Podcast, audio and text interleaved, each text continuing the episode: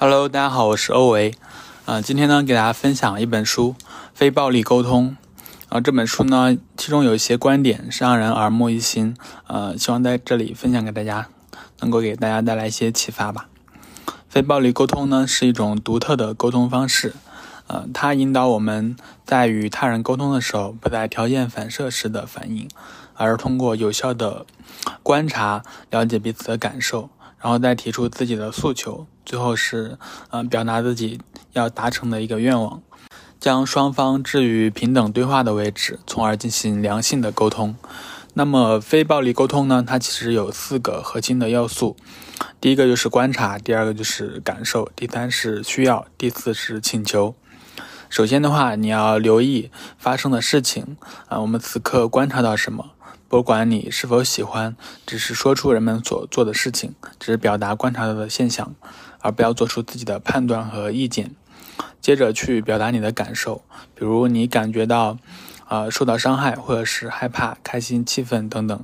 然后呢，说出哪些是哪些需要导致自己有了这样的感受啊。最后提出自己的请求，这样的话呢，你就可以进行一个完整的非非暴力沟通的一种沟通方式。举例来说，比如说一位母亲，她可能出于对，呃，她可能对青春期的儿子说：“看到咖啡桌下的两只单袜子和电视机旁的三只，我不太高兴，因为我看重整洁。”然后提出具体具体的请求：“你是否愿意将袜子拿到房间或者放进洗衣机？”这样的话，这位母亲她表达了自己观察到的现象，就是说看到咖啡桌下的脏袜子和电视机旁的脏袜子，以及自己的感受，就是她不太高兴。那自己的需要和具体的请求呢，就是，啊，她比较看重整洁，然后提出具体的具体的需求，就是，呃，让他的儿子把袜子放到房间或者是洗衣机。所以，一个完整的非暴力沟通的。呃，是有这样四个步骤。第一个就是明确你的观察，第二是你的感受是怎么样的，第三是你有哪些需要导致你产生了这样的感受，第四是为了改善你的生活，你的请求是什么。那我们在日常与其他人的沟通中，可能更多的是条件反射，想到什么就说什么，完全不在意自己或者对方的情绪。为了更好的沟通效果，我们不妨尝试一下非暴力沟通的方式。这是一种简单高效的沟通方式，你可以基于自己的理解进行调整，但整体的流程就是观察、感受、需要、请求这样四个步骤。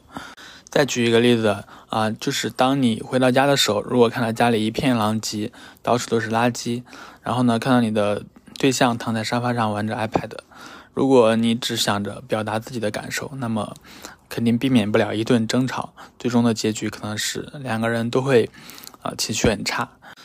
但如果你只表达自己的需要，就是你需要一个干净整洁的家庭环境，不希望啊有垃圾，那么对方可能会觉得你小题大做。只有你清晰的表达自己的观察、感受，呃需要、请求，那么问题才有可能得到解决。一个有可能的表达是这样的，就是亲爱的，我看到你吃完的零食袋子都丢到地上了，啊，我看着心里觉得很烦躁，因为我喜欢家里保持尽可能的干净整洁。你可以把这些垃圾收拾一下吗？那这样的话呢，可能对方就会意识到自己的问题，于是就能够解决啊你的烦恼。那同一件事情用不同的沟通方式，可能会带来完全不同的结果。所以千万不要小看沟通的力量，学会表达，你能够更轻松的去达成自己的目标。好了，这些观念呢，也都是《非暴力沟通》这本书里面提到的啊。如果你想提升你的沟通技巧，不妨看一下这本书，真的很赞。嗯，我是欧维。本期分享就到这里啦。如果你觉得我的内容还不错的话，可以给我点赞支持哦。我们下期再见，拜拜。